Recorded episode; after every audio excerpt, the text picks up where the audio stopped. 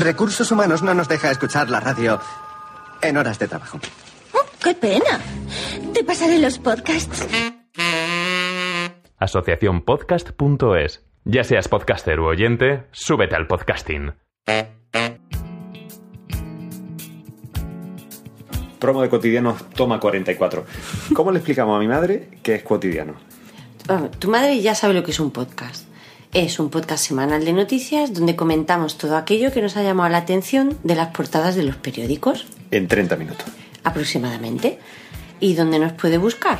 Mamá, tienes que irte al icono ese del zorrillo abrazado a la bola del mundo en el rincón de la izquierda y ahí pones cuotidianos.es y encuentras toda la información para poder suscribirte a Tune, mandarnos un mail o incluso seguirnos en Twitter como cuotidianospod. Pero si tu madre no tiene Twitter, ella nada más conoce YouTube, Me para allá, YouTube es Dios. No, YouTube y Ubuntu. Será Ubuntu. Eso lo explicas todo.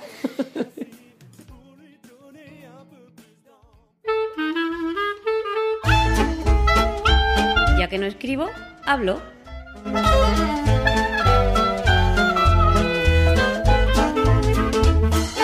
Un podcast de accesibilidad, tecnología o cualquiera sabe.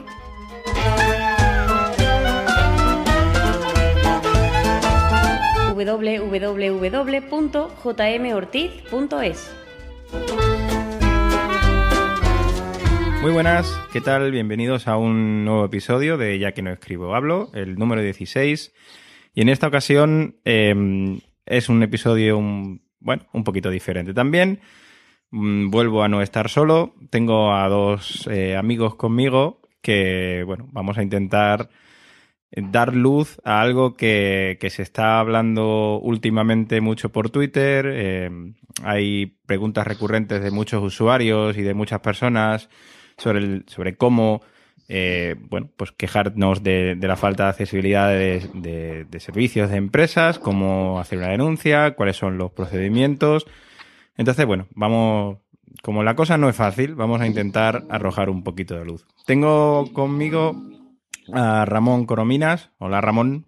Hola, muy buenas. Y a José Ángel Carrey. José Ángel, buenas. Hola, muy buenas, ¿qué tal?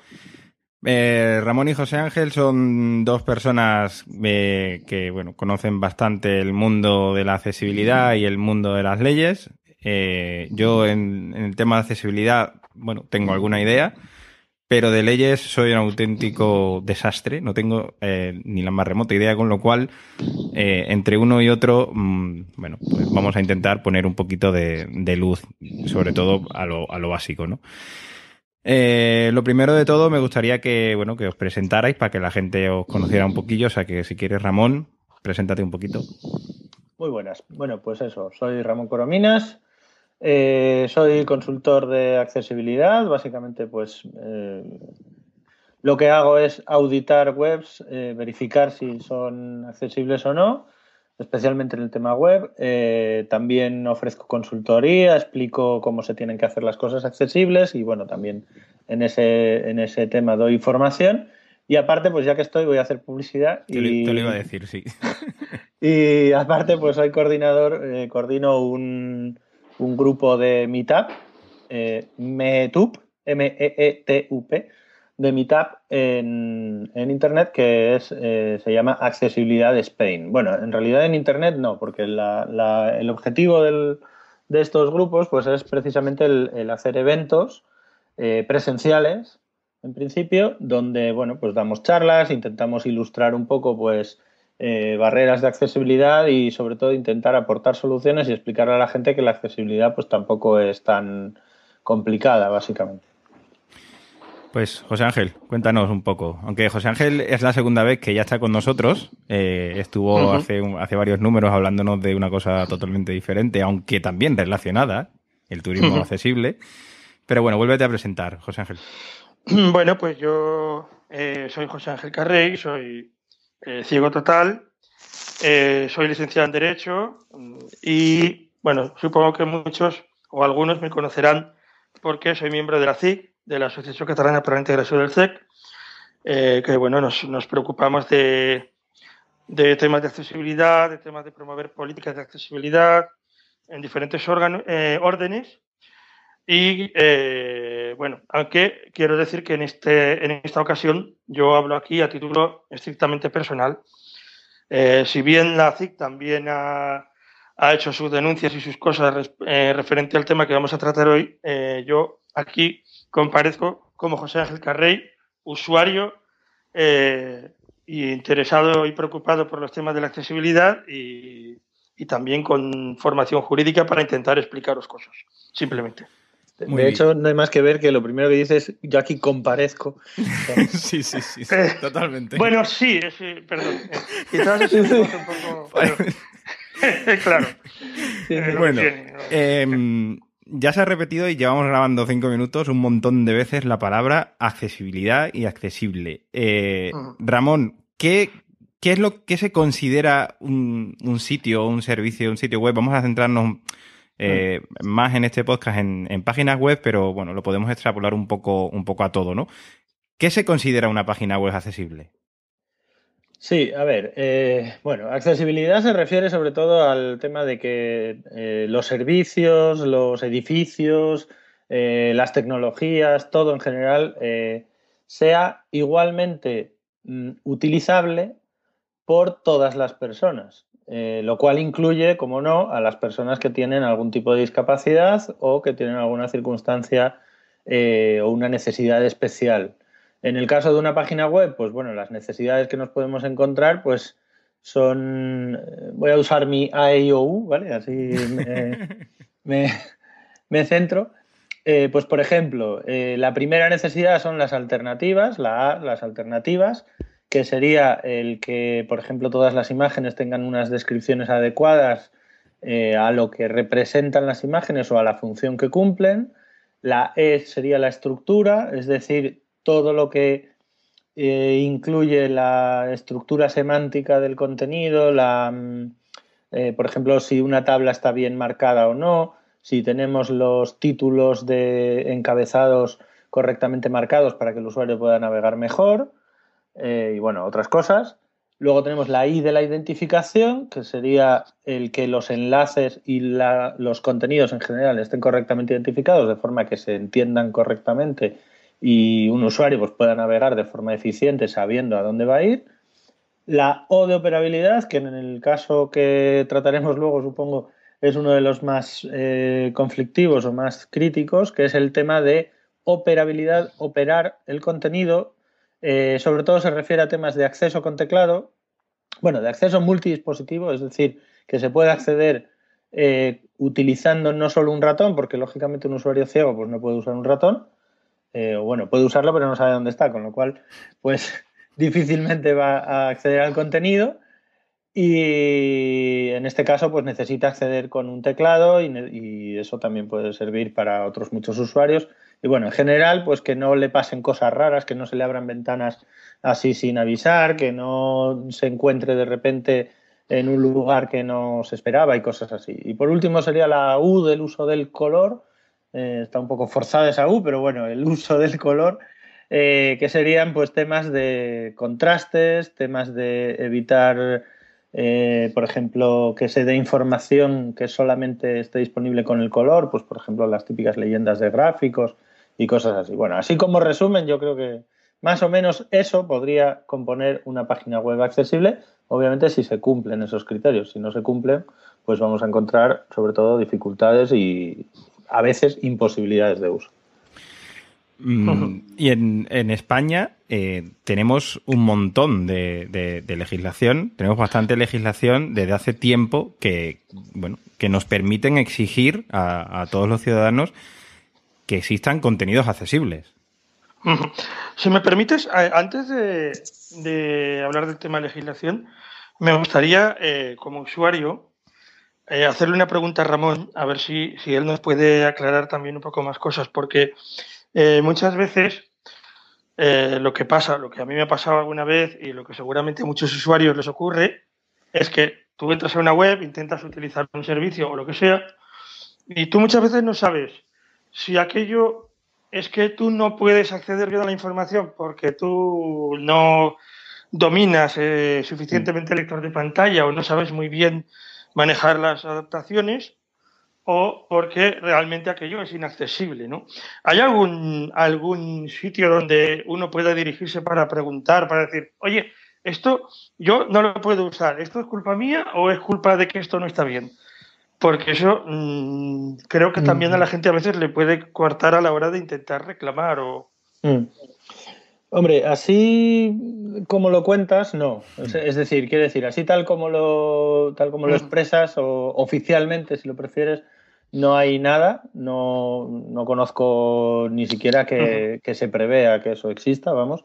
Quiere decir, lo que, lo que se supone es que una persona, una persona ciega, especialmente en España, eh, puede acudir a la ONCE si es afiliada y la ONCE tiene la obligación de, formarle o tiene su servicio de adaptación tiflotécnica hmm. que en principio, como mínimo, le tienen que enseñar a usar el lector de pantalla al menos a un nivel básico. Otra cosa es eso que me dices tú de si la página, si es que yo no sé manejarme o tal. Hombre, a ver, lo cierto es que una página que sea muy accesible, o sea, una página accesible, eh, raramente te vas a encontrar con eh, dificultades tan grandes como esas que me cuentas eh, por no saber manejar el lector de pantalla. Es decir, una página accesible, pues hombre, sí, puede haber cosas concretas que, a lo mejor el usuario necesitaría saber pues un poquito más avanzados el manejo de su lector de pantalla o tal. Estamos hablando de ciegos, por cierto, que no es la única discapacidad, pero bueno, en este caso vamos a centrarnos en esto.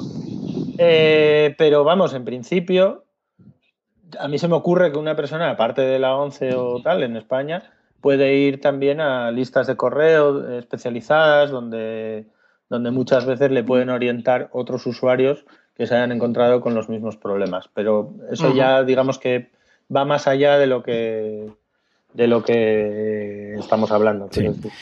Eh, pues, volviendo un poquillo al, tema, mm, cuéntanos, como queráis, o Ramón o José Ángel, o entre los dos, eh, mm, bueno, por encima, ¿no? Tampoco vamos a, explicar las leyes porque en un podcast es como, además hay, mucha información en Internet y, y bueno, eh, ya aglutinaremos en el, en el post de, de, este, de este podcast las leyes que, actualmente están vigentes y que, que podemos utilizar. ¿Qué legislación tenemos en España para poder exigir eh, que un sitio web o un servicio sea accesible? Bueno, si queréis, os, eh, empiezo yo un poquito. Sí, sí. Y, luego, si acaso tú, Ramón, me, complementas un poco, ¿vale? Porque eh, realmente eso, la información es, es mucha, la legislación es mucha y, también tampoco se trata aquí de soltarles un rollo aquí a la gente jurídico, ¿no? Eh, básicamente, yo creo que se puede resumir que a partir de la, de la LUNDAI, de la Ley de Igualdad de Oportunidades, No Discriminación y Accesibilidad Universal de las, uh, del año 2003, es un, que configura, digamos, un marco general en que obliga a desarrollar condiciones básicas de accesibilidad en diferentes aspectos, en transportes, en, eh, acceso a servicios en eh, comunicación, servicios de la información, tecnologías, etcétera. Cada una de estas áreas eh, tiene un reglamento que desarrolla ese, apartado, digamos. Eh, digo esto, y después, en el año 2007, se aprueba una ley de infracciones y sanciones que establece un procedimiento sancionador, unas infracciones y unas sanciones económicas para el caso en que eh, eh, los que están obligados a cumplir las normas de accesibilidad no las cumplan. Esto es el marco, digamos, general que eh, ahora mismo se ha modificado un poquito porque ha habido un, decreto legislativo en diciembre de, este año que ha unificado un poco toda la normativa legal, digamos, bueno, no toda, pero una parte de la normativa legal sobre accesibilidad la ha refundido en un texto único mucho más armonizado y, eh, bueno, lo ha, digamos, reconfigurado un poco, pero eh, en sí el sistema, digamos, eh, legal de regulación de esto es el mismo. O sea, hay una ley general que establece una serie de obligaciones de accesibilidad en diferentes ámbitos y luego los reglamentos que la, que la desarrollan que ya existían desde, el 2003 continúan en vigor y desarrollan la accesibilidad en cada parte. En, cuestión de webs en concreto, bueno, hablaríamos de, de la ley eh, del Real Decreto Legislativo este 1-2013, eh, que es el, el- este que ha unificado toda la normativa anterior de, de discapacidad. El artículo 24 es el que se refiere a eh, las normas eh, a la accesibilidad relacionada con la sociedad de la información y con las páginas web. Y hablaríamos que eso está desarrollado por un eh, decreto eh, 1494 del año 2010 de 2007 que eh, bueno, establece digamos unas obligaciones concretas y específicas y unos plazos también. Entonces, bueno, después de este rollo que os he soltado, básicamente la idea es que las eh, webs de las administraciones públicas y de las empresas públicas y además de las eh, empresas que tienen eh, una determinada notoriedad, un nivel de facturación y un, número determinado de trabajadores, están obligadas a cumplir las condiciones, digamos, básicas de accesibilidad, la doble A de nivel de accesibilidad, y que esta obligación eh, hay unos plazos para cumplirla que eh, en general se entiende que concluyen en diciembre de 2008 eh, para, los, para la accesibilidad web, tanto de la administración como de las empresas. Entonces, bueno, mm, a partir de aquí, se- se- este es el marco, digamos, legal. Hay una obligación legal de, de cumplir estas normas de accesibilidad y hay un procedimiento de, de denuncia o de queja, que si queréis podemos hablar de los diferentes procedimientos para quejarse que hay, pero eh, para exigir esta, esta obligación legal de, de accesibilidad.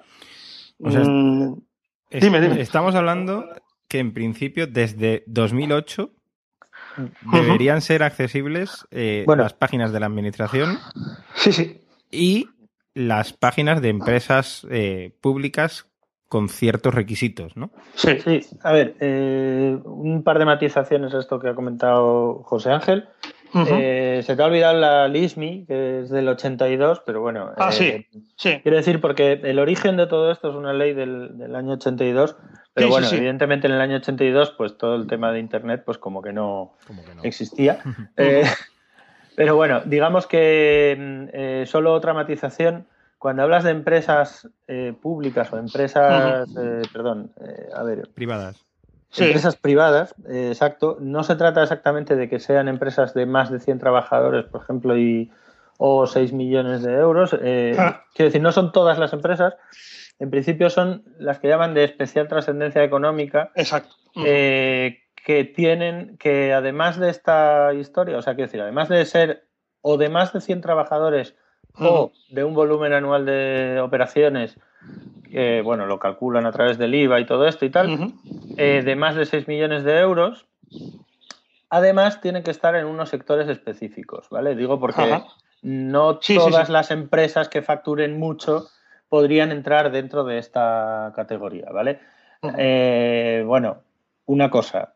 Esto eh, en, la, en el Real Decreto del, este del 1-2013, el, el Real. Decreto Legislativo este que has dicho tú de que refunde todas, todas las leyes, eh, si no lo he entendido yo mal, eh, afecta ya a todas las empresas. Es decir, no es una cuestión de empresas de especial trascendencia, no es una cuestión de, de estas empresas que están en un determinado sector y tal y cual, sino que en principio en este Real Decreto Legislativo, eh, lo dicho, podemos releerlo y lo, lo verificamos, pero eh, yo he entendido que se refiere a cualquier empresa que ofrezca productos o servicios a través de Internet y todo esto. De hecho, en ese caso, además de los plazos anteriores, es decir, los plazos anteriores, los que tú has comentado, 31 de diciembre de 2008, con lo cual desde el 1 de enero de 2009 todos deberían estar cumpliendo para productos nuevos y para productos preexistentes eh, también.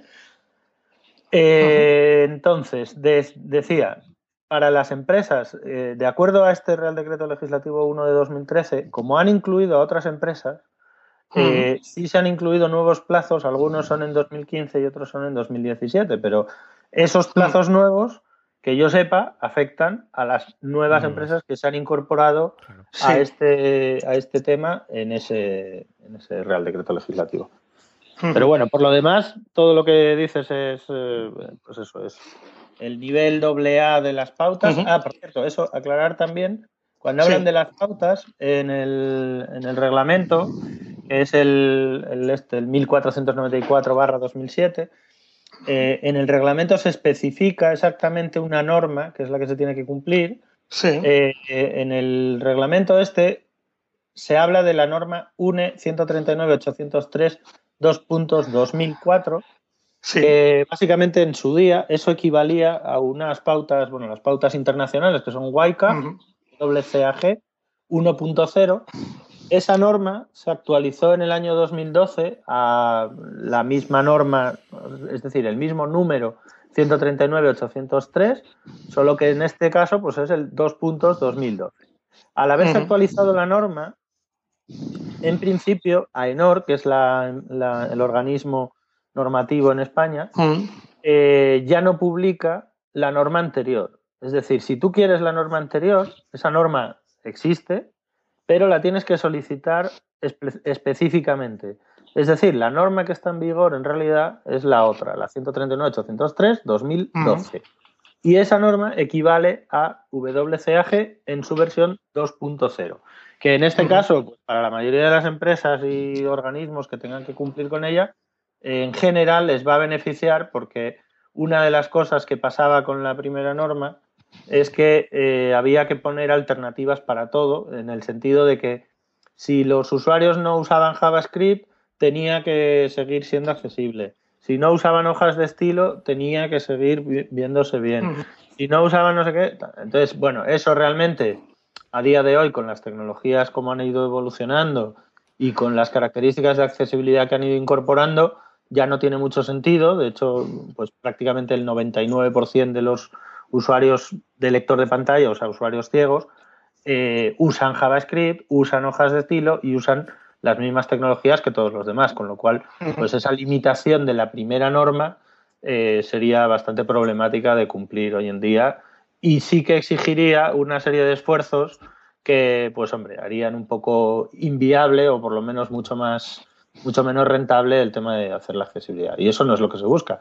Quiero decir, cuando hablamos de accesibilidad siempre hablamos de interferir lo menos posible con el proceso productivo del que hace la página web, que al final eh, se puede hacer. De hecho, yo siempre digo que es más barato a la larga hacer una página accesible que no hacerla accesible. Vale. em, hablando de, de- de las empresas que, que decías tú de especial, de especial importancia, eh, ¿qué tipo de, Bueno, o sea, mm, damos por sentado que todos los contenidos que, eh, mm, que genere la administración, sea administración eh, nacional o administración regional o administración local, Sí, sí. Va, Todo debe ser accesible por ley. ¿vale? Entonces lo de la administración lo dejamos a un lado, que eso eh, es fácil. Pero cuando hablamos de empresas de especial importancia, ¿qué tipos de empresas? ¿A qué, a qué? Bueno, ahora dice Ramón que ya incluye a todas las empresas, pero ¿pones algún No, pero ejemplo de...? Suponiendo que no incluyera Claro, tal, desde luego las, las de especial trascendencia están muy claramente tipificadas. ¿Lo quieres contar tú, José Ángel? ¿Lo cuento yo? No, explícalo, explícalo. Bien, eh, a ver, las de especial trascendencia, se, a ver, por un lado son eh, operadoras de telecomunicaciones, o sea, eh, todas las que sean operadoras móviles o operadoras de telefonía y cosas así. Eh, ¿Qué más? Luego está la banca, que además de la banca no incluye solo bancos, sino también eh, agencias de inversión y cosas así. Eh, luego tenemos también Las de transporte. eh, las de energía, todas las de energía, luz, agua, eh, agua, luz, gas, electricidad. Luego están las de, las de agencias de viajes. Voy más o menos por orden, ¿vale? Luego están las de transporte, de, de viajeros por carretera, ferrocarril, eh, barco o avión, vamos, o sea, todos los transportes en principio. Eh, y no sé si me queda alguna. Y bueno, quedan también los temas de, sobre todo, de universidades y centros de formación y no sé qué. En el caso de las administraciones públicas, además de las obligaciones que tienen todas estas, tienen una adicional que es que eh, tienen que tener a disposición de la gente un mecanismo, vamos, un formulario para poder denunciar o, reclamar o, solicitar el, o sugerir los cambios en accesibilidad de las páginas. Las otras no queda tan claro. O sea, quiero decir, las otras se supone que lo que tienen que tener es la accesibilidad, pero el tema del formulario este famoso pues no, está tan, tan tipificado.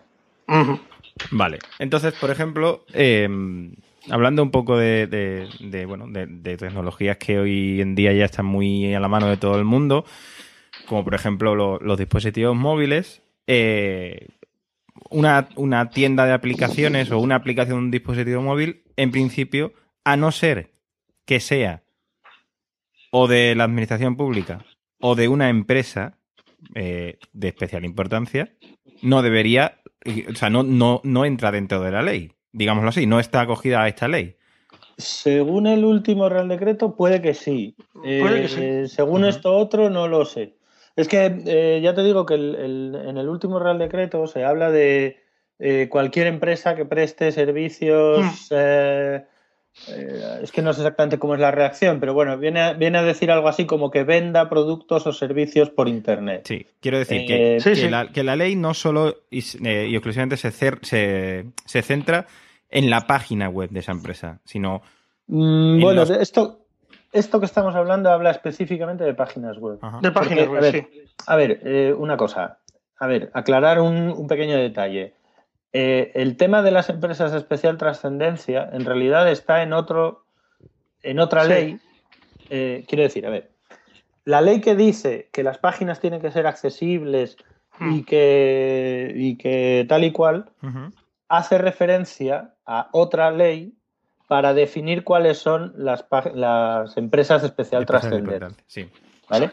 Quiero decir que en realidad aquí se dice las empresas de especial trascendencia tienen que hacer tienen que hacer accesibles sus páginas web, ¿vale? Y ahí solo dice páginas web. Vale. Eh, y en esa ley dice, y las empresas de especial trascendencia se definen en este otro lado, que es concretamente en la 56-2007. La 56-2007, sí. ¿Vale? Entonces, ¿qué quiere decir? Que esto es como las páginas web también, que están enlazadas unas mm, con otras. Y entonces a mm. veces es un poco difícil el enterarse precisamente por esos enlaces que, claro, como no son enlaces, no es un sitio donde tú pinches y vayas al otro lado, sino que lo que tienes que hacer es buscar dónde demonios está esa ley para saber qué es exactamente lo que dice, pues ahí se, puede armar uno un poco, un poco el lío. Pero en principio eh, de lo que se habla en todo momento es de páginas web. De, otros servicios, eh, creo, creo recordar que en el Real Decreto este nuevo, en el, en el de 1-2013 este, creo recordar que sí que es eh, como más amplio el, ámbito, o sea, quiere decir, no se habla solamente de páginas web, sino que se amplía un poco, pero bueno, tendríamos que, leerlo. La, verdad es que a lo mejor deberíamos habernoslo estudiado antes, pero bueno. Quiero decir que, sí que, eh, sí que creo, sí que creo interesante el, que la gente pues se lo lea un poco, porque, porque en, el, en el nuevo Real Decreto cambian algunas cosas. No es solamente un texto refundido de lo que había antes, vamos, es un poco más ambicioso, yo creo. Vale, bueno, pues llevamos 25 minutos hablando de leyes, que creo que es una, barbaridad. Ya es bastante, sí. sí, demasiado. Y eh, realmente lo que yo, el objetivo que quería conseguir con, este podcast es, pues, eh, explicarle a, la gente y que quede, que quede claro y que quede recogido en algún sitio cómo eh, enfocar eh, la inaccesibilidad de, un, de, una página web, ¿vale? ¿Cómo, cómo reaccionar como, un, como usuario? ¿Qué, hace, qué, qué hacer? ¿Qué hacemos, José Ángel, cuando... Bueno, yo creo que en, primer lugar lo que, lo que hay que hacer es eh, dirigirle un atento email a, al webmaster, ¿no? Si, si hay, que normalmente en todas las páginas al final hay una, un apartado que que es eh, webmaster o contacto, tal, Mm. y eh, bueno, explicar las dificultades que tenemos eh, para utilizar el servicio o la web que no, que no sea inaccesible. ¿Vale? O si no podemos rellenar un formulario o si hay un servicio al que por la razón que sea de accesibilidad no podemos acceder. Yo creo que lo primero es eso, eh, tanto en las que están obligadas por ley que estamos hablando ahora como en cualquier eh, página web o en cualquier servicio que, eh, que no podamos utilizar. Pero en este caso, en este caso concreto, yo creo que la primera medida es eh, bueno, dirigirnos al webmaster y decirle, oiga, yo soy un usuario con discapacidad, eh, no puedo utilizar este servicio y bueno, y creo que bueno, si ya si, si, si es muy flagrante es una administración, pues sí que o es una empresa de las obligadas, sí que le podemos decir y ustedes eh, están obligados a cumplirlo, por favor, arréglenlo. Ujú. ¿no? Entonces, en función de eh, la respuesta que obtengamos, pues podemos hacer eh, más cosas.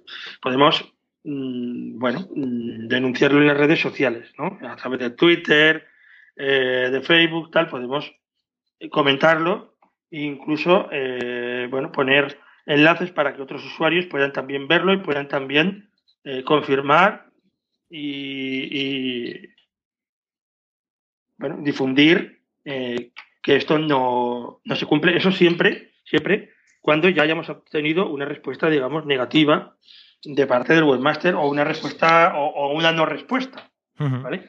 Yo creo eh, que eso, que hay que ser correctos y primero es eh, dirigirnos al responsable de la web. Si la respuesta es no, no, nosotros lo cumplimos todo y todo es maravilloso o simplemente no respondemos nada, sí que podemos eh, bueno, montar un poco de ruido en las redes sociales para que bueno, lo corroboren otros usuarios y también para que públicamente se sepa y se les obligue un poco a reaccionar. Y eh, si nada de esto funciona o, además de hacer esto queremos hacer más cosas, porque tenemos derecho, eh, bueno, hay, digamos, dos procedimientos, por decirlo de alguna manera, de eh, quejarnos, mm, por, decirlo, de- por definirlo de algún modo, con mm, diferente intensidad. ¿no?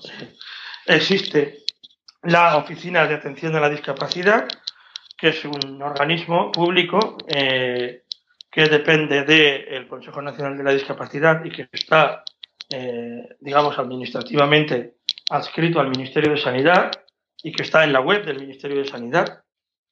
Eh, ya pondremos, eh, Sí. si acaso, los enlaces Sí, y sí, demás para que la gente lo vea.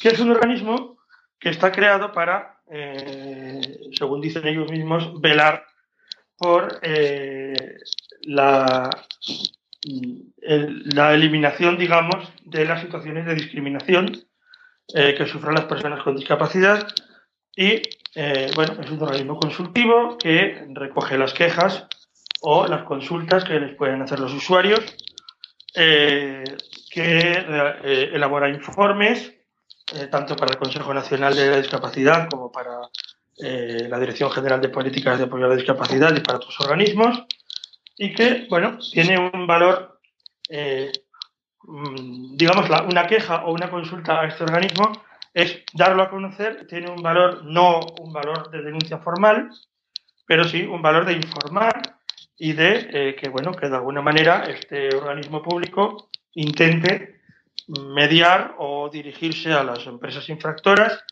o a los organismos infractores para decirles, oigan, está habiendo este problema, eh, pónganle solución.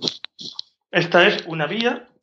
mm, hay que decir que es la vía que públicamente se potencia más, es decir, las quejas y consultas se pueden formular a la Badis de todas las formas posibles, a través de rellenar formularios, eh, enviarlos por mail, eh, se pueden presentar mediante certificado digital y ya veréis que en la web hay todo tipo de información sobre las funciones de la OADIS, eh, bueno, de la Oficina de Atención a la Discapacidad, en fin, es, digamos, que es indirectamente lo que se promociona, ¿vale?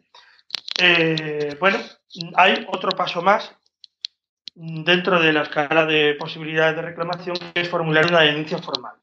Esto supone eh, que lo que nos, cuando nosotros formulamos una denuncia ante la Dirección General de Políticas de Apoyo a la Discapacidad, que es ante quien hay que formularla, nosotros le pedimos a la Administración que ponga en marcha el procedimiento sancionador. Es decir, oiga, mire usted, aquí hay una Eh, empresa perdona, pública. perdona un momento, José Dime. Ángel. Alguno de los dos está rozando el cable del, del micro del, Ah, perdón. del iPhone. José Perdón, Ángel, perdón. sí, Sí. estoy. Ten cuidadín. Eh, discúlpame. Eh, No, no. Bueno, es, es decirle, oiga, eh, aquí hay una empresa pública o hay un organismo público eh, que incumple la legislación sobre discapacidad, eh, que incurre en esta sanción, eh, oigan, sancionenlo. ¿Vale? Eh, esto pone en marcha un procedimiento sancionador que en principio, bueno, es un procedimiento eh, previsto en la ley, en el decreto legislativo este 1-2013, que ya antes estaba previsto en la ley, en la ley anterior, en la 49-2007, y que si se lleva a cabo termina, teóricamente, con la eh, imposición de una sanción a la empresa o al organismo público que sea por incumplimiento de la legalidad en cuestión de discapacidad. Hay que decir que, según nuestros datos, y Ramón lo podrá corroborar, a fecha de hoy, por eh, temas de, de falta de accesibilidad web, no se ha puesto ninguna sanción en este país. Eh, eso mm, dibuja un panorama, mm, desde mi punto de vista, negativo, porque, vamos a ver, no se trata de, intentar andar sancionando a la gente, se trata de que las, las webs sean accesibles y se arreglen. Pero claro, si nosotros tenemos una obligación a partir de diciembre o de enero de, 2008, de 2009, de diciembre de 2008, eh, de que las webs de la administración pública y de las determinadas empresas y sectores sean accesibles, y estamos en 2014, hay flagrantes incumplimientos, como algunos casos que hablaremos si queréis después, y eh, hay cero sanciones, eh, algo está funcionando mal. Eh, probablemente mm, los usuarios también tenemos mucho que ver con esa situación porque no denunciamos.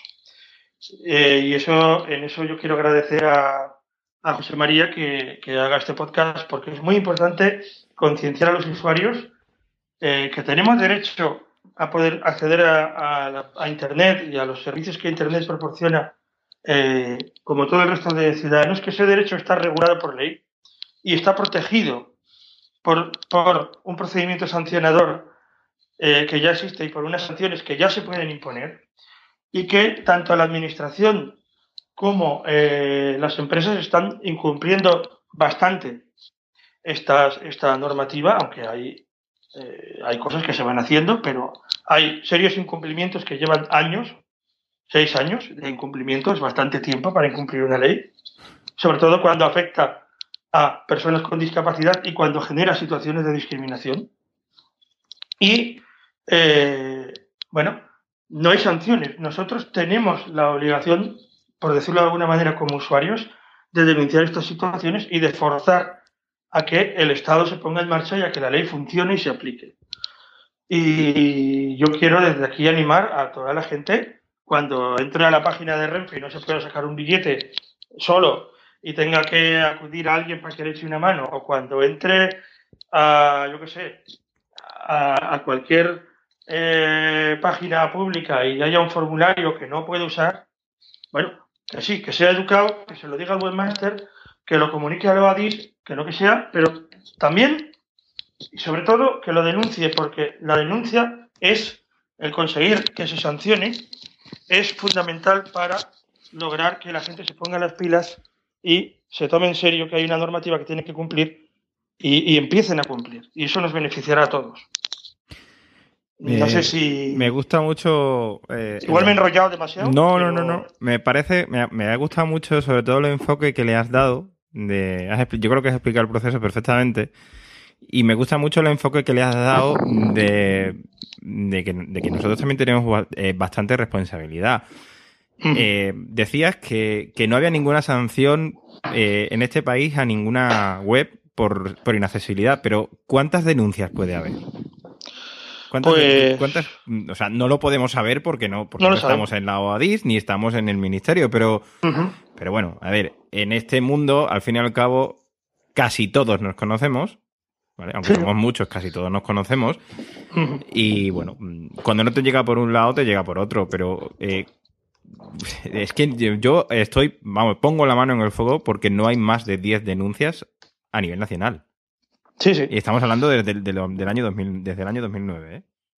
Mira, nosotros el año pasado, perdóname, eh, en las jornadas de, de Outlight de Sevilla, que muchos conocerán, eh, la CIC, hicimos una exposición sobre este tema, Sí. precisamente con la idea de concienciar a, a la gente de mm, lo que es la accesibilidad web, de los derechos que tenemos y de la necesidad de denunciar. ¿Vale? Teníamos la esperanza de eh, generar una especie de corriente de, de denuncias o como mínimo de quejas Mm. eh, para, para, bueno, para, para remover un poco este tema ¿no? y reivindicarlo. Y, y- y lamentablemente, pues no ha sido así. O sea, eh, la gente vio el- el- el- la charla con mucho interés, todo el mundo le pareció eh, muy interesante, pero luego a la hora de movernos, de sentarnos Ahí ahí estamos. y, y redactarlo y enviarlo, aunque no sepamos eh, qué decreto es el que está regulado y qué tal, no hace falta. Tú envías la queja o envías la denuncia y ya la administración tiene la obligación de resolverlo y de responderte.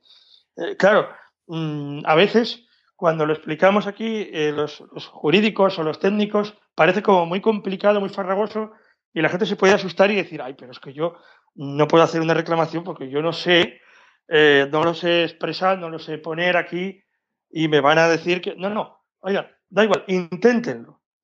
Que haya muchas, que haya muchas porque eso lo que demostrará es que hay muchos usuarios que no pueden usarlo y que se quejan y que además, si ponen denuncias, fuerzan a la administración a responder. No, Y al final tendrán que responder. Aparte, eso ya no va a ser excusa a partir de la publicación de este podcast, porque en el post mm, vamos a poner enlaces a los formularios directamente, que bueno, que, que solamente habrá que rellenarlos Y, y- y no habrá que preocuparse de, de citar ninguna ley, porque bueno, porque eso ya viene recogido. Y si no viene recogido, eh, a ver, no es tu problema, no es tu problema.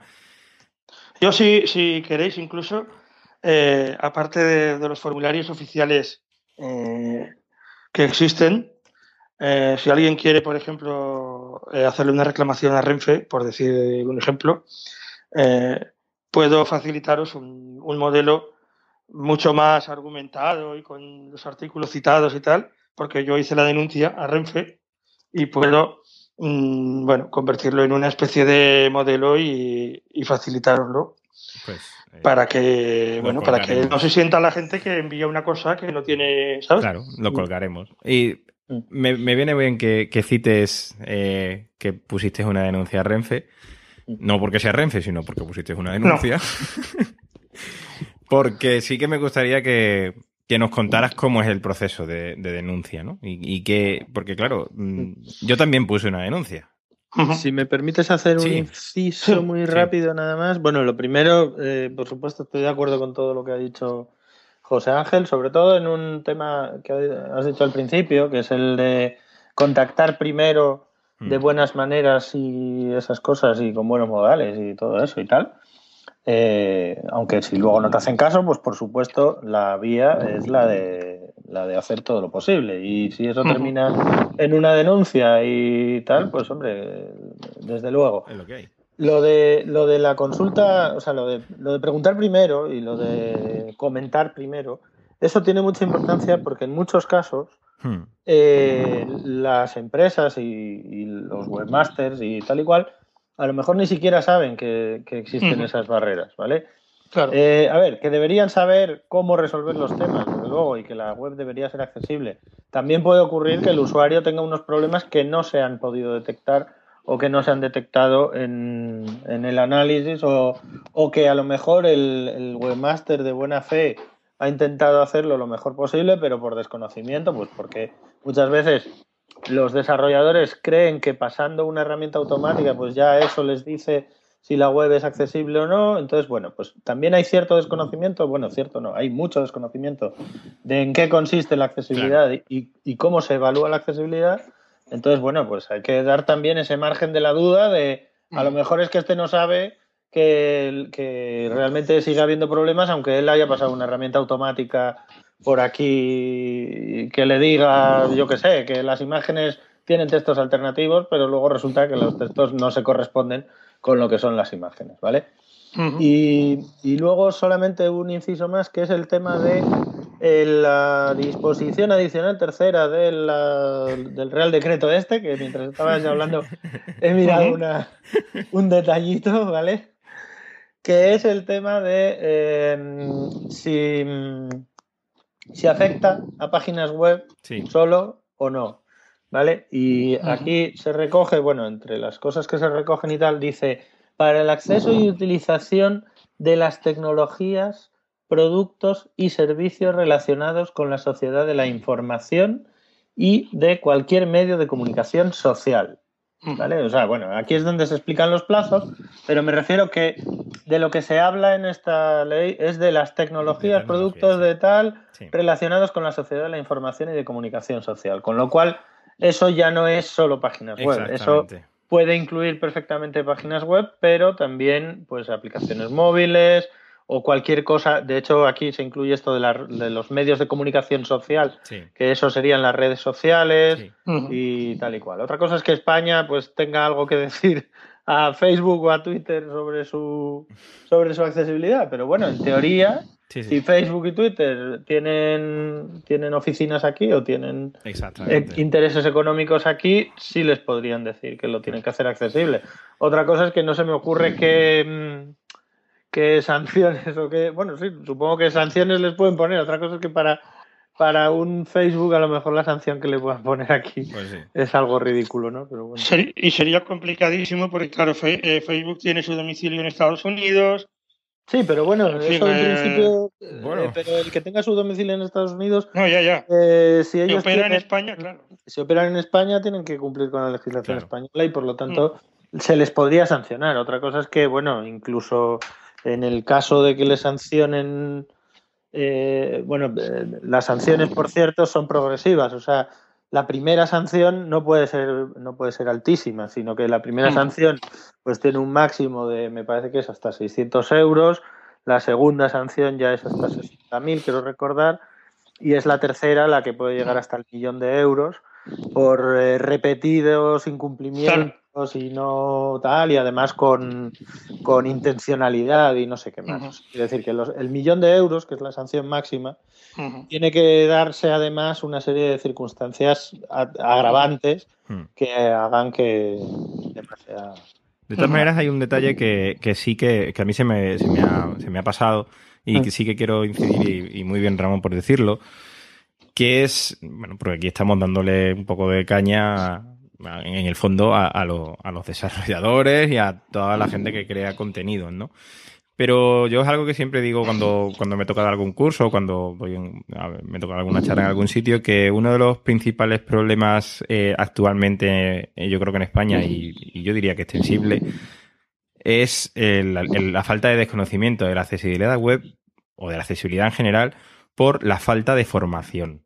O sea, eh, no hay formación de accesibilidad en las universidades, ni en los cursos de formación profesional, ni en, ni en ningún sitio. Entonces, es complicado eh, que alguien.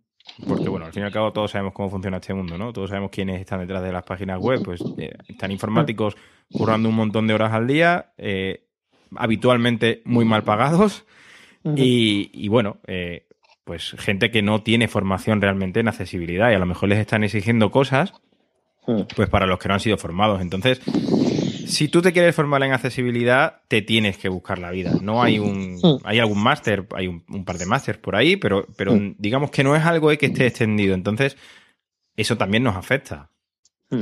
Sí, eso está cambiando. O sea, quiero decir, poco a poco, muy poco a poco. Yo sí sé de algunos algunos profesores que están incluyendo la accesibilidad en sus currículums un poco a título personal. Exacto. en teoría, en teoría, en teoría, el, Real Decreto este tal habla de educación, habla de enseñanza y tal, pero claro, habla de accesibilidad en la enseñanza desde el punto de vista de que la enseñanza sea accesible, no de que se incluyan curricularmente tal. Creo recordar Exacto. que sí que hay alguna iniciativa de eso, ¿eh?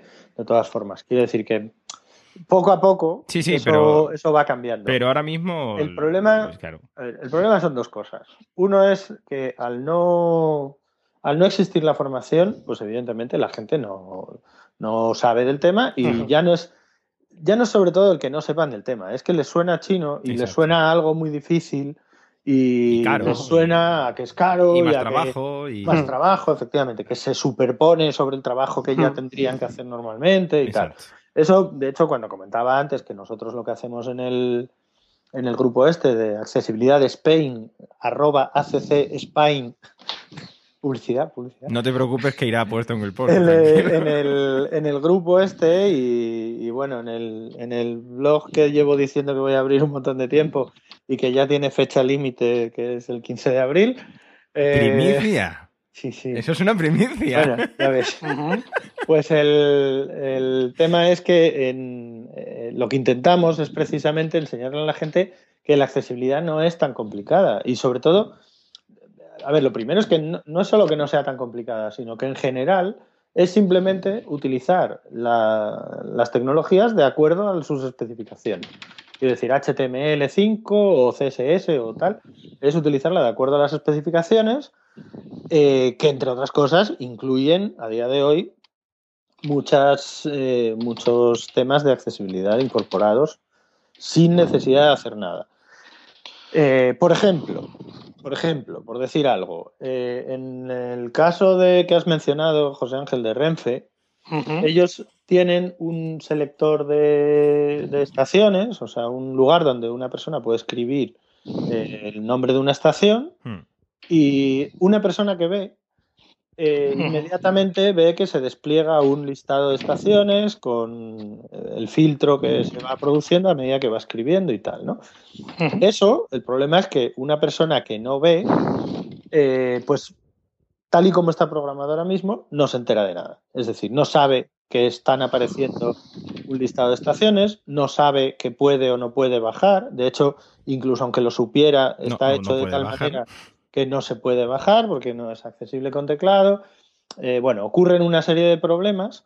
Pues eso, por ejemplo, cuando funcionen, que también es cierto que ahora mismo no funciona en todos los navegadores, pero bueno, por ejemplo, hay una etiqueta en, el, en HTML5 que se llama eh, Data List, que, por ejemplo, con Firefox funciona perfecto. Es decir, el usuario ciego, en el momento en el que se despliega ese listado, pues ya escucha que se ha abierto un listado de, un listado filtrado, puede subir y bajar por ese listado y escuchar las eh, estaciones sin, sin ningún problema. Eh, digamos que es completamente accesible y no hay que programar absolutamente nada, es solamente poner eh, la casilla donde se coge la estación enlazada con el data list este donde vendría todo el listado de estaciones y directamente ya es accesible, sin necesidad de programar absolutamente nada. Eso, por ejemplo, es un, es un ejemplo de algo que muchas veces los programadores creen que es que va a ser complicadísimo en hacer las cosas accesibles y tal y cual, pero muchas veces usando simplemente los estándares ya funciona de manera correcta. Bueno, vamos eh, un poco también, un poco a avanzar también. Eh, José Ángel, cuéntanos mm, Proceso. el proceso de denuncia. Ya vamos, El proceso a- de vamos al lío, sí. Proceso de Bueno, denuncia. Eh, ¿qué os- qué os El proceso, proceso barra experiencia, yo creo. Ah, vale. bueno, eh, yo mm, eh, aproximadamente en marzo de 2013, del año pasado, bueno, le, le envié unas- una queja a la web de Renfe explicándole que desde que habían implementado las nuevas tarifas, mm, la página que ya de por sí venía siendo inaccesible de siempre, se había convertido en prácticamente usable. O sea que no podíamos comprar billetes de manera autónoma y de una manera normal y que era aquello eh, imposible, ¿no? Y les pedía, por favor, pues que, que tomaran nota y que intentaran arreglarlo. Bueno, la respuesta fue que ellos cumplían absolutamente la normativa sobre accesibilidad y que además, eh, yo lo explico tal cual, ¿eh? y que además el INTECO les había asesorado y efectivamente cumplían y estaban segurísimos, ¿no? Claro, mm, yo pues eh, insistí en que no, y me puse en contacto con Inteco, Inteco pues sí confirmaron que ellos, eh, más que asesorar, lo que hacían era informes sobre los problemas de accesibilidad que había en la, en la web de Renfe, pero que la solución no la tomaban ellos, sino que la solución la tenía que tomar Renfe. O sea, Inteco les hacía unos informes muy bonitos diciendo falla esto, esto, esto y esto, pero eh, nosotros no somos los que lo tenemos que solucionar, sino que lo soluciona la, sección de informática o lo que sea quien desarrolle la web de Renfe. Con lo cual, bueno, eh, yo insisto, siguen, siguen dando largas y finalmente el día 15 de abril de 2013 yo presento eh, por escrito una denuncia ante el órgano competente para iniciar el procedimiento sancionador, que es la Dirección General de Políticas de Apoyo a la Discapacidad. Quiero decir que esta denuncia, eh, al contrario que las quejas a la Oficina de Atención a la Discapacidad, que antes he dicho que no tienen valor de iniciar el expediente sancionador, no tienen valor sancionador, sino meramente, eh, digamos, consultivo, ¿vale? La denuncia no se puede presentar de forma telemática. Hay que enviarla por correo postal a la, Dirección General de Políticas de Apoyo a la Discapacidad, que está en el Paseo de la Castellana 67, en Madrid. ¿Vale? Eh, bueno, yo hice la denuncia, la envié. Durante dos largos meses, creo recordar a lo de memoria, no obtuve ningún tipo de respuesta. Y finalmente, bueno, eh, les envío un mail eh, a la Oficina de Atención a la Discapacidad pidiendo que por favor me facilitaran el número de registro. Al final me lo dieron. Eh, pregunté al Ministerio, no me supieron explicar nada sobre mi, expediente. Al final sí me respondieron que efectivamente lo habían recibido y que estaban en, en, en actuaciones previas para verificar si lo que yo había denunciado era verdad o no. ¿Vale? O sea que antes de iniciar el procedimiento sancionador, la Administración va a elaborar o a encargar la elaboración de un informe para determinar si esa web es o no accesible. ¿Vale? Eh, en estas estamos. Eh, a fecha diciembre de 2013 se me comunica, eh, porque yo vuelvo a insistir y a preguntar que, que están en ello y que han encargado a, una empresa pública, que es Red.es, eh, el análisis de esta web de Renfe para eh, determinar si realmente de verdad es inaccesible, como yo digo, y si en ese caso tienen que iniciar o no el procedimiento sancionador. En eso estamos. Quiero decir que, además de mi denuncia, ha habido unas cuantas más ha habido una de, José María Ortiz, aquí presente, ha habido otra de la, de la CIC como entidad y ha habido eh, unas cuantas más, yo creo que dos o tres más. Hay otra seguro de mi señora esposa, con lo cual. Eh, eh, pero creo que ninguna de ellas, aparte de la mía, que no es que me hayan dado respuestas, digamos, motu propios de voluntad, sino que yo he ido insistiendo, insistiendo para arrancarles información, me parece que nadie ha obtenido ningún tipo de respuesta del Ministerio diciendo su denuncia tiene el número tal, estamos eh, tramitando esto o estamos a la espera de esto. Es un comportamiento verdaderamente mm, desalentador, pero yo creo que eso lo que tiene que animarnos es a continuar insistiendo, sobre todo porque Renfe eh, tiene problemas de accesibilidad en su web desde siempre y porque tiene una actitud absolutamente de cerrarse en banda y de negarse a aceptar cualquier tipo de, petición de que se arregle. Y, bueno, una prueba de ello también, si se me permite decirlo, es que la aplicación esta Renfe Ticket nueva que han lanzado que han lanzado últimamente al mercado y cuando lo están vendiendo en todos los medios de comunicación, yo lo digo todas las mañanas en la cadena SER, la maravilla de cosas que se puede hacer con la aplicación, también es inaccesible. O sea, bueno, no sé si es usable, pero sé que incumple las normas de accesibilidad. ¿Eso qué quiere decir? Que la política oficial de Renfe es incumplir por sistema las normas de accesibilidad en lo que se refiere por lo menos a las personas ciegas. Y claro, mm, ante esta actitud, yo creo que, bueno, aunque la, la actuación del ministerio sea lenta, porque además, bueno, es una actitud un poco de eh, desconfianza hacia lo que los usuarios eh, decimos, pero hay que machacar y denunciarla para que vean la gravedad de la, de la situación, la necesidad y para que tengan que ponerse las pilas, ¿no? Hay, hay una cosa que me gustaría mm, aclarar o, que dejáramos claro. Eh, cuando decimos que una página web o una aplicación tiene que ser accesible, no queremos decir eh, que, la puedas usar de forma.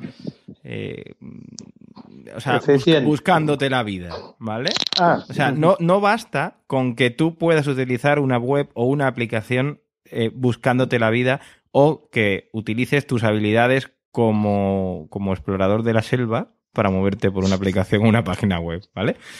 Eh, no, no se puede considerar accesible una aplicación con botones como addicon.jpg, aunque tú puedas deducir que sea añadir, ¿vale? Lo, digo esto eh, porque... Yo, estaba pensando que era publicidad. Bueno, lo, digo, lo digo porque me ha pasado, me ha pasado y seguro que a José Ángel también, Sí. Precisamente con la página de Renfe, el, bueno, el discutir o el, intercambiar opiniones con otras personas ciegas, dices, no, si es que yo utilizo la página con JAWS muy bien. Sí, y, eres capaz de seleccionar una estación. Ah, no, no, ahí me ayudan. Ajá, amigo. Pero una vez que hago eso ya puedo comprar el billete. Claro. Ya. Pues es que eso no vale. ¿vale? No vale que te echen una mano, no vale que eh, que, bueno, que porque tú estás acostumbrado a, hacer un esfuerzo extra para moverte por la inmensa mayoría de páginas web, pues, pues seas un lince y, y, oye, y te apañes, porque todo el mundo no tiene las mismas habilidades para utilizar los productos de apoyo. Entonces, eso no vale. O sea, no vale con, con, los mínimos. Mm. Hay que cumplir las, cosas. Eh, evidentemente hay unas pautas de accesibilidad que sirven para para algo. Para definir eh, precisamente lo que es unos requisitos mínimos. De hecho, la gente cuando, cuando oye hablar de las pautas de accesibilidad, eh, muchas veces creen que mm, cumpliendo la pauta de una manera estricta, digamos, pues que ya está y ya está todo. Y a ver, yo no quiero decir que haya que hacer esfuerzos extra adicionales a las pautas, pero bueno, que las pautas tienen su razón de ser, eh, sobre todo cuando se entiende cuál es la barrera que hay detrás. Es decir, eh, no se trata tanto de decir que la pauta dice, eh, yo qué sé, que el contraste tiene que ser adecuado, no sé qué, y que, y que si el texto es grande entonces no hay ningún problema y tal. No, no, a ver, la pauta establece una, serie de requisitos y una, vez, y una serie de, de criterios que están basados en eh, los usuarios y en sus características, por ejemplo, el tema este que acabo de mencionar del contraste, pues cuando, cuando se establecen unos rangos y unos valores y tal, es precisamente porque se ha constatado que para una visión normal eh, el contraste por debajo de un determinado valor va a dar una serie de problemas y entonces pues se establecen unos márgenes adicionales para personas que puedan ver un poco peor y cosas así. Es decir, el, contraste no, no es simplemente que cuatro tíos o 20 tíos o 100 se hayan reunido y digan, vamos a poner aquí un contraste de no sé cuánto y tal. No, o sea, el contraste está basado en una serie de estudios y de, y de, eh, y de digamos, análisis de las personas y de sus necesidades y a partir de ahí es donde surgen las, las pautas estas de accesibilidad. Exacto. Entonces, sí, sí. Es que eso, eso sí que me gustaría dejarle claro, dejarlo claro porque, claro, eh, luego, o sea, tú estás intentando conseguir algo y te viene alguien dice, no, no, pero si es que esto, no, pues tu amigo dice que esto se puede usar. Mira, perdona, pero hay cosas que no, que no se pueden, no se pueden permitir. Entonces, eh, bueno, sí, sí, sí, no, diga, No, no, resumiendo un poquito, que llevamos ya una orilla. eh, el procedimiento, o sea, los pasos a seguir, podríamos decir, eh, que serían hablar con el, hablar con el responsable de la página, presentar una queja eh, ante la UADIS y si no recibimos ningún tipo de respuesta, pues, pues tirar para adelante con la denuncia. Sí. Y la Sí, yo, denuncia, yo creo que sí. y la denuncia, pues, pues nada, mm, paciencia y Yo en ese paso, eh, a ver, en esos pasos que has comentado, sí. yo me saltaría uno, ¿eh? Yo quiero decir, el de la queja o, de- o reclamación, o si lo prefieres, Sí. lo simultanearía con Con la, la denuncia. Más que nada porque hay una sencilla. A ver, yo el primer paso está claro. Es decir, el primer paso puede ser un desconocimiento y puede ser eh, una buena voluntad por parte de la empresa o de la administración pública de hacerlo bien Mm. y simplemente no saben hacerlo bien. Entonces, bueno, pues el que sepan que no lo están haciendo bien ya es algo. Y a partir de ahí, evidentemente, una administración pública o una empresa que tiene que cumplir la ley, pues tendrá que buscarse la vida para Pero- mm, contratar a los Sí. técnicos o lo que sea. Perdona, y que- perdona que, te, que te interrumpa, Sí. Ramón. ¿Tú crees que a la administración pública tenemos que darle eh, ese... ¿El beneficio de la duda? Sí.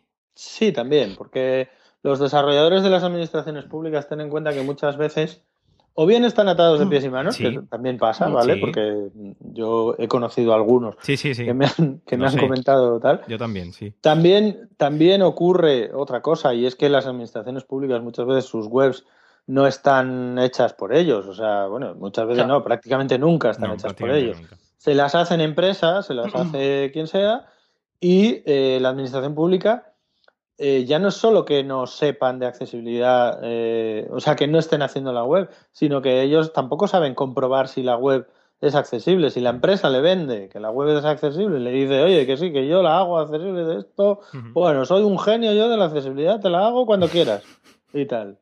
Pues eso la, la administración pública tiene que poder Comprobar si la web es accesible. Si, si, al- si la empresa le ha vendido que la web es accesible, pues a lo mejor asumen que lo es y ya está. Otra cosa Claro, será no. que la administración pública se olvide de su labor de garante de que eso realmente, o sea, de Es su labor es- de inspección. Es que eso, es otra cosa. que- Yo, si me permites, eh, bueno, voy a, voy a discrepar un poco de, de- O sea, creo que tienes razón, Ramón, pero voy a discrepar un poco de tu opinión por una cosa. O sea, yo entiendo, y no digo que no se le dé un margen de, de duda, eso ya lo dejo al criterio de, de, los, oyen- de los oyentes, ¿no? Yo entiendo que una empresa, no sé, mm, externa, una empresa eh, X, la que sea, eh, que quiera eh, tener su web accesible o que, o que no haya caído en la cuenta, si tú le envías un mail y le dices, oiga, que es que eh, no puedo usar su web, que le des un margen. Y entiendo también que el procedimiento de queja y de consulta puede estar más destinado a este tipo de cosas, a cuando alguien no sabe que está incumpliendo y, hombre, antes de iniciarle un procedimiento sancionador, vamos a darle la oportunidad de decirle, oye, que estás incumpliendo, que tal, que si quieres, eh, no sé, hay tales recursos a donde puedes acudir para que eh, te ayuden a hacerlo. Pero, claro, cuando estamos hablando de la administración pública, ¿qué quiere decir de las webs públicas de la administración que tienen desde 2008 en adelante y ahora estamos ya en 2013?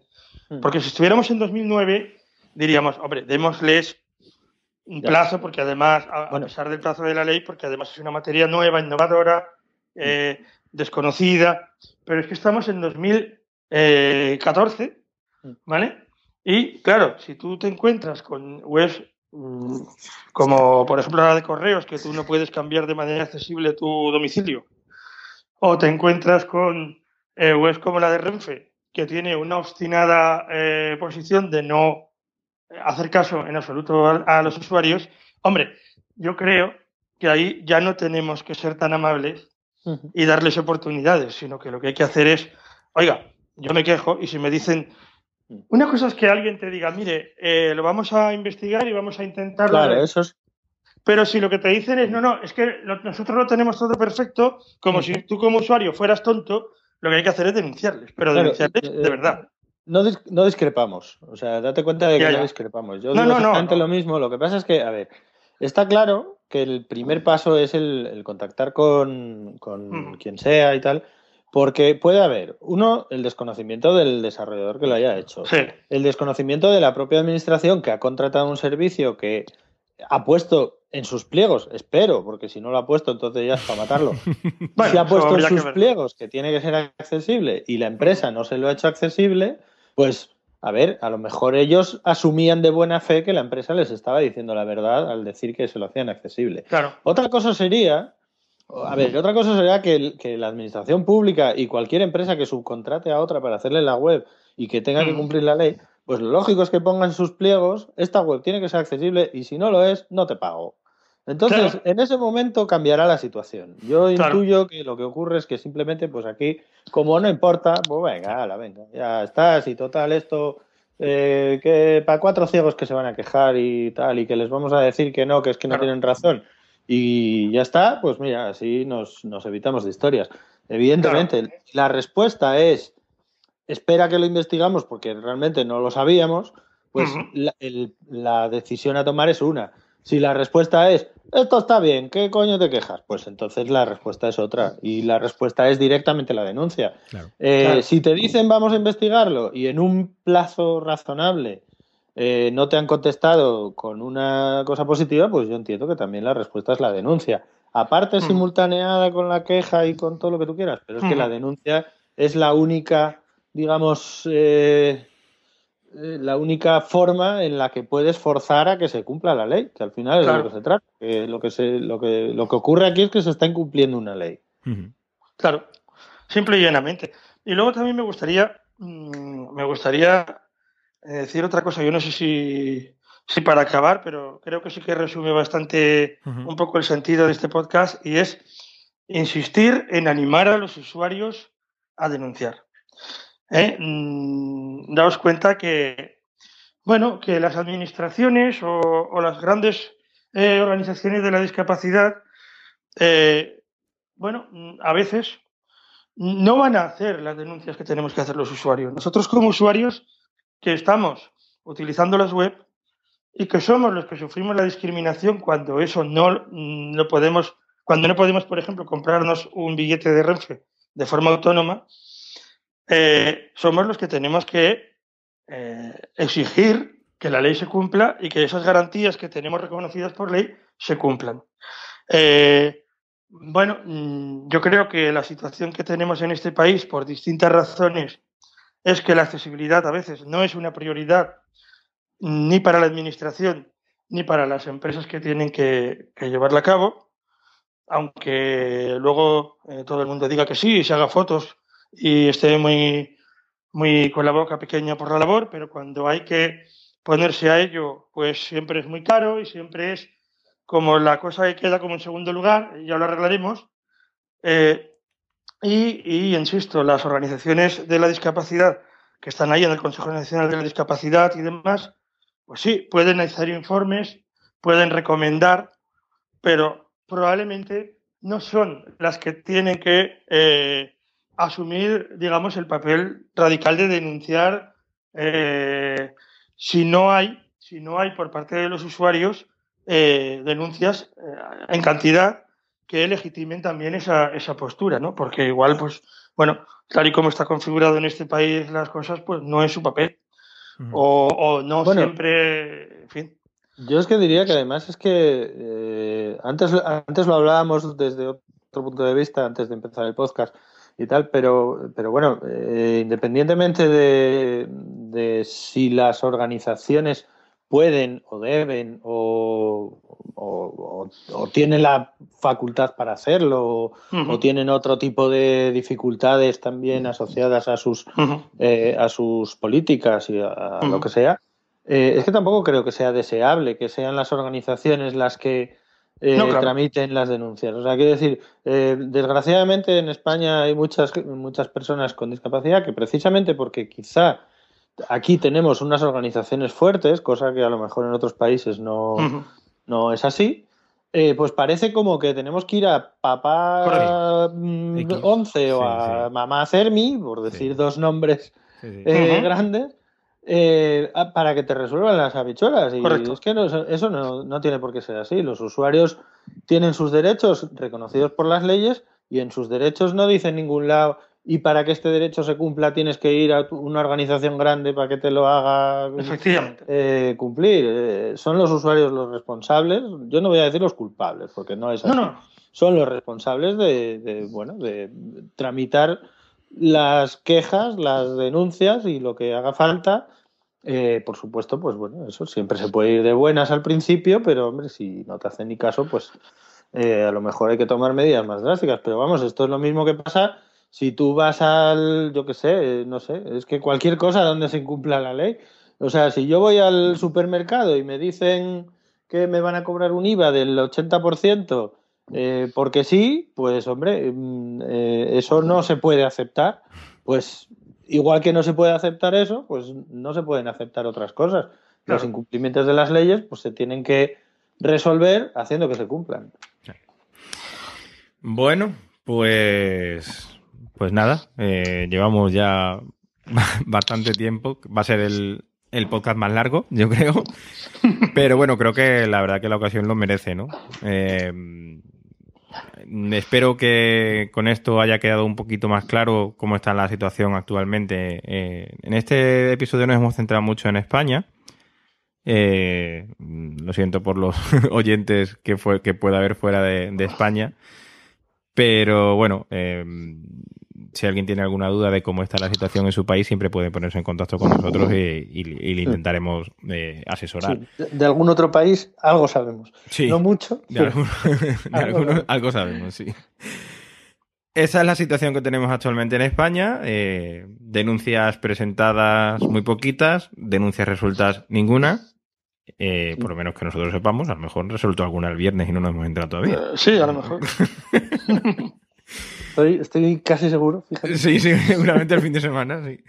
Entonces, pues nada, pues espero eh, que hayamos podido aclarar, eh, eh, bueno, un poco la, Bueno, la- la aclara que- desinformación, sí. Aclara que todos los formularios y todas las cosas, bueno, di tú que no te falta que lo aclares porque ya lo verán, pero, pero bueno, que lo vas a poner todo ahí disponible para que Sí, la gente... sí, sí, sí. En el post de, que acompaña a este, a este podcast estará pues un poco todo lo que nos ha contado José Ángel y Ramón de leyes que, que, que se aplican, bueno, que son aplicables ahora mismo en España. Habrá enlaces a los formularios tanto de quejas como de reclamación y, y, y al- algún modelo para, para poder realizar alguna denuncia.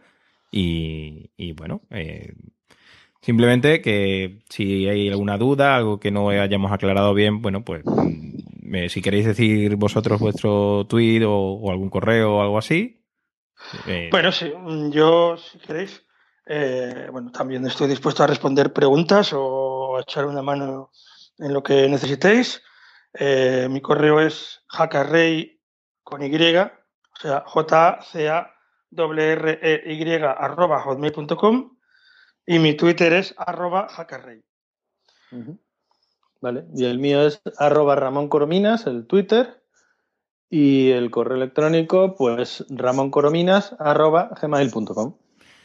Pues nada, eh, a mí me podéis encontrar en Twitter como arroba jmortizsilva y en el blog es www.jmortiz.es. Pues nada, chicos, muchas gracias. Gracias a ti. Pues muchas gracias a ti. Gracias por aguantarme durante un mes persiguiendo, a ver si podíamos juntarnos. Sí, sí. Y bueno, siendo las horas que son, que es un domingo bastante tarde, mañana hay que madrugar, pues nada, muchas gracias y, y espero que no sea la, la única vez que nos juntemos. Un placer. Seguro que no.